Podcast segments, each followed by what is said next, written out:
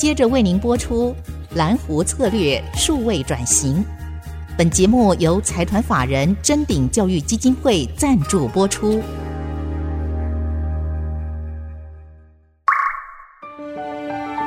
蓝湖策略数位转型，让主持人简真富与您提升决策品质与产业升级，掌握先机。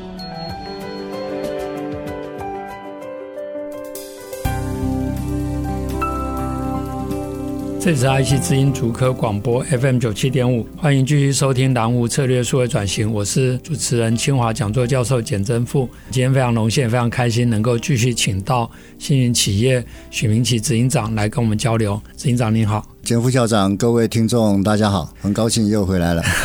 执行长，其实上礼拜我们听众朋友都非常好奇，尤其是星云企业从代理，然后后来自己开发设备，然后又进到循环经济做晶圆再生，而且这一步一步走来，外面看是非常成功。其实您也了解，这中间有遇到很多的挑战，甚至中间累积的亏损高达。九亿，然后后来做晶圆再生的时候，一年又亏两亿、一亿这样的在在亏的时候，公司都坚持下来，而且得到同仁的支持。事实上我，我我有幸拜访过星云企业，我觉得整个公司的。文化，然后工作的环境其实都非常好。但是现在谈到人才，因为像清华大学或者台大、交大、成大都有半导体学院，很多人也想进半导体产业，但是大家可能都关注在这些制造厂啊，或是封测厂，可能大家对于这个设备厂商、隐形冠军不一定那么了解。可不可以借这个机会，也请执行长分享一下，比如说星云企业，你们是怎么样的去招募培养人才，然后怎么样看待人才方面的这些需求？好的，讲到这个人才啊，我相信业界，我们业界每一家公司都遇到同样的问题，是。就是在这么好的一个景气，或是这么好的一个产业，嗯，在护国神山带领下啊，很多公司我们大家一起成长，从半导体前段、后段啊等等的啊，这个 mens 啦，这个很多产业啊，我相信大家都遇到同样的问题，就是缺人。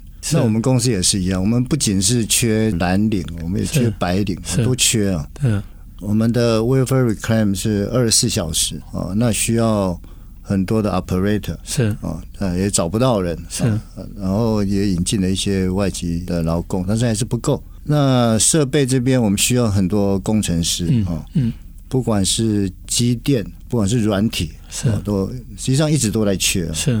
我们想要在拓展、打造更好的设备，但是这个变成是一个很大一个障碍。嗯，那政府呢？我可以看得出来，政府最近是有心的，是是，就是呃，开了一些这个半导体学院哈，不管是在清华，是。很多学校，交大也有，成大也有很多，是。包括了这个明星大学啊、科大啊，也也都有哈。嗯，但是实际上啊，这些半导体学院或是有一些培训班哦，嗯。对于我们这些中小企业啊，嗯，实际上是说真的帮忙不大，嗯，啊，为什么？因为这些大型企业啊，大型企业、大型公司啊，是。他们有比较丰富的资源，嗯嗯嗯，那这些资源呢，不仅是薪资啊，是。培训啊，各方面是。啊，让人才的这个培养以及这个成长啊，实际上都有它的优势，这个是事实啊，这是中小企业我们我们做不到的，嗯。哦，所以我常常有时候跟朋友讲，就是我们中小企业啊，我们只能自求多福。是啊，可是你自求多福不是办法啊。对，那怎么办呢？还是要活下来嘛，哈。那我们就只能跟这个外界合作啊，跟学校、研究单位啊，哈，其他单位来合作。那另外就是，我认为很重要，就是你要有自己的文化，你要关心 ESG，要有自己的文化，你才会吸引一些有心的人。嗯。能够到你们公司过来，你要曝光是哦，你要去了解。我我认为我们公司是一个很有活力、很有朝气、很有未来的公司啊。公司呢，你要有自己的高度，嗯、那这个高度就是你要给同仁以及社会能够让他们理解，嗯，这个公司你未来你想把这家公司打造成什么样子，像这些东西都具备了，我相信才有办法吸引人才。那回到你刚刚提到的政府啊，它能够到底真的能够做什么？我认为有两点或许可以做。第一个就是真的要加强这中小企业的补助，嗯，然后第二个，我认为政府要大幅的开放外籍人士到台湾来工作，嗯，哦，我相信在东南亚或是很多国家，印度啦等等的，对，像有些外籍生，当然现在政策也朝开放在走，但是过去就是说有些外籍生他可能比如说来来清华、交大来这附近学校念好了。像我现在我越南学生，他们现在都留在台湾工作，但也不是拿完博士，他不一定是当教授，他可能到产业去，因为这个比他回越南当教授薪水还要高。但是我想将来也许越南的经济发展到一个程度，也许他们再回去。可是过去因为这种限制比较严的时候，反而是台湾训练好的学生跑去日本工作，是的，跑去韩国工作。那我想执行长提的这个刚好是也可以补足这一块。那当然，我今天刚刚问这个问题也是，其实从上个礼拜的采访跟交流，真的更深入了解说，星云企业是一个。扎根，而且它就是一个我们一般讲隐形冠军呐、啊，就是因为不是只有中小企业，其实是隐形冠军中间企业。那就是因为大家不认识，或是他也不了解，所以很多的听众朋友或年轻的听众朋友，他不一定懂得，所以其实要找这种隐形冠军，因为。他有他相对稳定，还有他自己的企业文化哈。当然，每一个人还是要找到志同道合的人跟公司。那我想要借这个机会来另外谈一个问题，就是说，星云企业其实在推动国际化上面也非常不遗余力。比如说，你们宣布跟德州奥斯汀的一个厂商哈来做合作，把这种数位热处理的一个方式整合到星云的半导体设备的一些产品中。那其实，呃，您刚才也提到，你们发展以后，现在在海外也设很多点，包括美国市场，现在要更密集去攻它这个市场，然后可能配合台湾的企业也到其他国家地区去。所以，您可不可以分享一下，就是说，以星云一个一个中型的企业，一个隐形冠军，你们怎么样去做国际化这个部分？因为很多年轻朋友其实喜欢到大企业，有些时候也想说，哎，他有很多。国际交流的机会，尤其到先进国家，这个部分是不是也可以分享一下？嗯，我蛮骄傲的哈，就是以这个制成设备来讲，嗯，星云公司或许是有可能的哈。这个我我相信也有其他公司都做的不错，嗯，我我们可能是在海外市场做的还可以的一家公司，就以半导体设备、制成设备来讲，嗯，其他公司可能。嗯台湾做智能设备本来就少哈，所以所以我们蛮骄傲，我们今天能够做到这样的程度。可是还是不够，我们所吃下的份额还太小。我们我们有很多的想法，很多机台开发的想法啊，实际上都没有办法落实。那没有办法落实一样，就是刚刚所提到，我们人才受限。是，那这时候怎么办呢？就是刚刚提到嘛，我们就是要找呃合作开发的伙伴啊，用外面的资源来补强自己内部的不足。嗯嗯，所以我们有跟学校的研究单位啦，哈，跟这些有创新技术的这些公司合作，哈，跟国外公司合作。那我们内部在研发的过程当中，就发现了这家德州的公司，哈，叫做 PassForge，嗯，那他们有他们非常独到的技术。那在星云，我们本身呢，我们的优势在于我们有机台整合、量产，还有市场行销，还有贴近客户，是。以后的维修服务等等的这些优势，嗯，所以当两家公司我们一谈之后呢，互取所需哦，就一拍即合，利用我们的优势以及这家公司他们独到的技术，是，我们相信会引起非常好的一个共鸣，我相信会有不错的发展，是，所以我们对于这样的合作实际上是寄予厚望，那我们也。然后内部啊，除了这个案子之外，哈，我们也也有其他案子，是啊，是在跟学校的，还有跟国外厂商也一起合作，我们有很多案子在进行。那这个就是我相信是一个不错一个方式，能够补足自己的不足了。是，而且其实对于呃年轻的学生或毕业生来讲，这也是很好的机会，因为公司的规模小，它的组织就比较扁平，所以我想很多人都可以直接找到执行长，然后公司。的这些年轻的员工，自己长也都认识，所以就有很多好的机会可以去不同的地方发展。那我们是先休息一下，等下再来继续请教。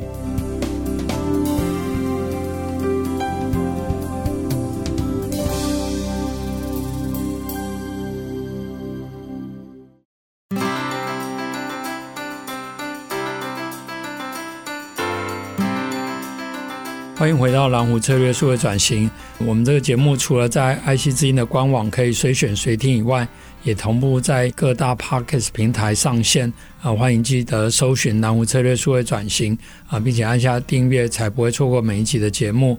那我们这一集后半段还继续来请教啊，许明奇执行长。呃，您刚刚也提到，其实公司在发展的过程里面需要人才，当然人才也在找伯乐。您也分享了星云作为一个深耕，而且是台湾。啊、呃，真的是少数能够做到国际级的设备厂商，甚至你们跟美国奥斯汀的厂商直接的合作，或是还有很多的案子在开发。我相信年轻人有很多发展的机会。那也可不可以借这个机会分享一下，就是说你们怎么样去形塑公司内部的文化，创造这样的一个环境，然后培养里面的员工？这个文化的养成哦，有一些是比较内在的啊。嗯，我想我从比较可以看得到的，先简单谈起，就是。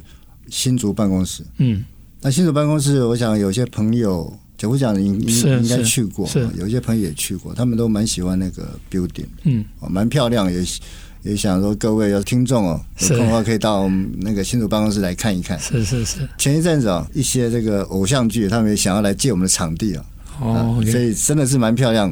以上这些需求都可以直接跟许执行长联络。我们是在二零零四年的时候新竹办公室成立，那我们花了哈将近有五亿，是五亿台币来盖这栋建筑。那个时候在讨论的时候是两千年，所以刚刚回到两千年，那时候公司才两百个人，是啊，资本呢又很小。我们在讨论那时候内部在讨论，我们到底要不要盖这个这样的新竹的营运总部？然后讨论出来结果，我们认为要，嗯，那它的目的呢？原因是这样，就是。我们要给同仁们一个 commitment，是。那我要给客户一个 commitment，就是我们要做，而且我们要做到最好。是。哦，这就是我的基地。我花了这么多钱之后，我就不会跑。是。所以这个就是一个决心哈，要把它做好。我要花这么多钱呢，我们有想到这个建筑你要什么样的内涵？哦我们就想到要有文化的内涵。所以在这个新竹的。呃，里边有很多的呃不错的雕像，一些艺术品，嗯、是是啊。我们希望，我们不仅是每天在上班，我们希望同仁们都能够培养好的文化的气息。是，那这样的企业文化的的养成哈、哦，才能够让同仁们他有心有所属，嗯，心有所感，是能够跟我们一起工作。嗯，在这同时呢，我们要把这家公司打造成。家的感觉是是，所以我们对同仁，尤其是董事长以来啊，嗯、我们都真的就是把同仁当成家人是好看待。那因为这种企业化的养成呢，我的人才当然不好找，但是你找到好的，嗯、他就比较愿意留下来。是是是，哦我想这是一个重点哈，就是当然你既然不好找，那你就退而求其次，你要把最好留下来。所以，我们公司在这个离职率跟这个业界来比，不管是在台湾啊，或是我们在海外的分公司呢，实际上都相对的低。这是隐形冠军的特点。你太隐形了，大家不晓得。不过 现在到了爱惜之音以后，大家就会更多人知道要去找你们。不过您刚刚提到这个总部，我真的去过，而且我想偶像剧要去拍也好啊，民众如果有机会能够或厂商能够去去观察或去参访，应该是蛮好的。但是我觉得我最敬佩啊谢荣亮董事长，还有我们幸运的同仁们，最重要是说。因为你知道，在竹科，大家都是工作，然后非常的忙。那可能周末呢，就去遛小孩，通常都就要清华校园呐、啊，到交大或者这些地方，然后再到百货公司里面去吃东西，然后周而复始。那一年可能出国一次。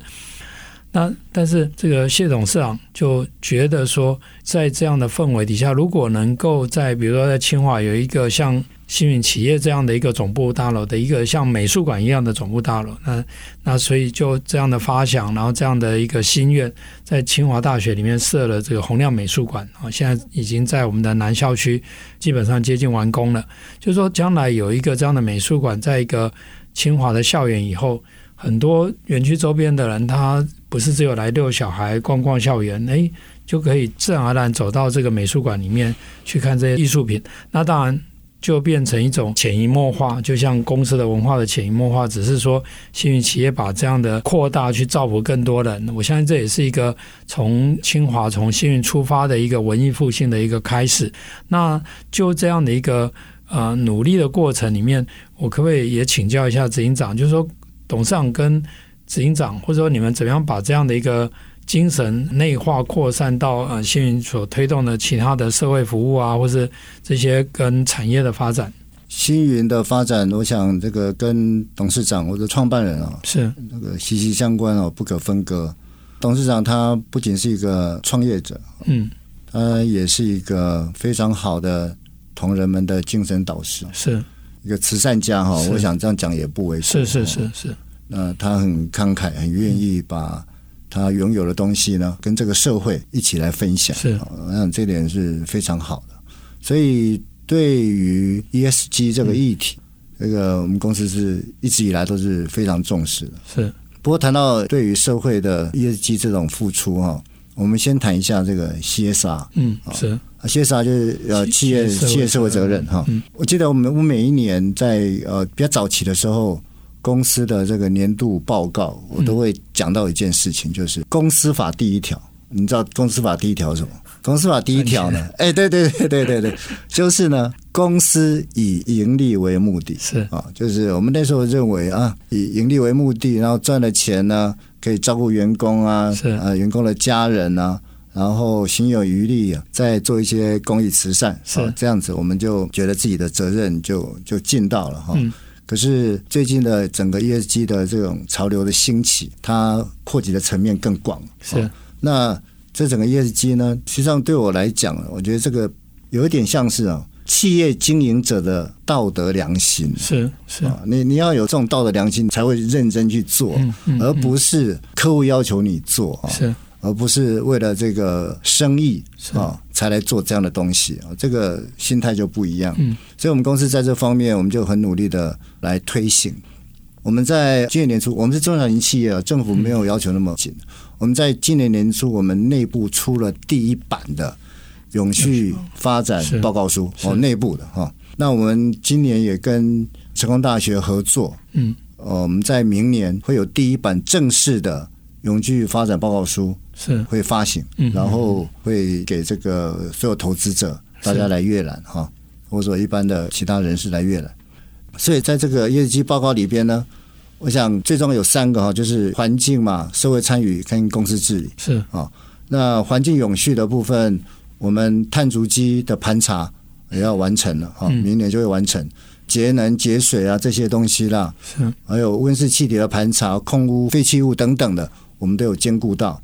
那社会参与呢，公司在几年前我们就设有专责专职的机构的单位。在推行公益活动是哦，是。举一个例子，我们最近的捐献，这两捐献呢，捐赠呢就将近有五千万台币的捐赠啊，给社会各个单位。